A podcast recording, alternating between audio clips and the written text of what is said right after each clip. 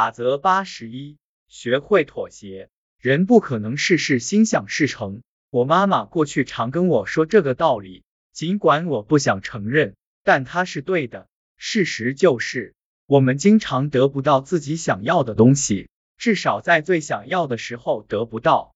如果没有做好心理准备，接受不够完美的结果，最后你可能就会变得两手空空。我的一个朋友的母亲。想搬家这件事已经想了一五年，但他不愿意购买一栋无法满足他所有要求的房子。悲剧的是，他十五年前就卖掉了旧房子，一直存在银行里的房款，他也靠这笔钱交房租的升值速度远比不上同期的房价，因此找到完美房子的难度越来越大，因为他眼中的理想房子的价格早已不在他的承受范围内。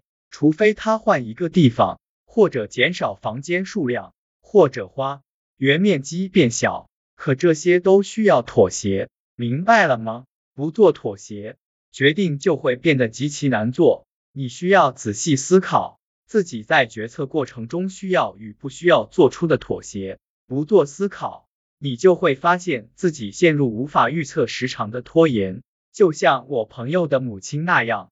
很多时候，妥协是一种选择，这不需要在所有问题上都做出妥协。在妥协与否的问题上，你也需要为情感留出一定的空间。有些妥协看似完全理性，但却具有误导性。假设不减少成本，你的商业模式就无法正常运行。这听起来基本上与感情无关，可实际上，再认真想想，如何减少成本？找到价格更低的供应商，降低质量，在更廉价的地段找到工作场所，减少员工数量，还是自己更努力？我相信你会发现，在这些妥协间做出选择也是非常情绪化的思考过程。所以说，优秀决定的重要组成部分就是明确自己需要做出哪些妥协，以及确定要做出多大程度的妥协。你可以接受在收入不变的情况下改变职业，但收入减少却不行。然后在不同领域的妥协间做出选择。你也可以在不同妥协间寻找平衡，这里小小妥协一下，那里做出重大妥协。做出决定之前，你需要了解自己的底线。你的底线是什么？或者说，每个妥协因素的底线是什么？想为自己的决定感到高兴。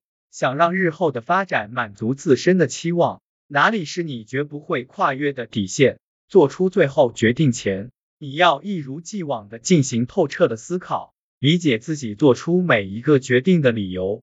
如果没有做好心理准备，接受不够完美的结果，最后你可能就会变得两手空空。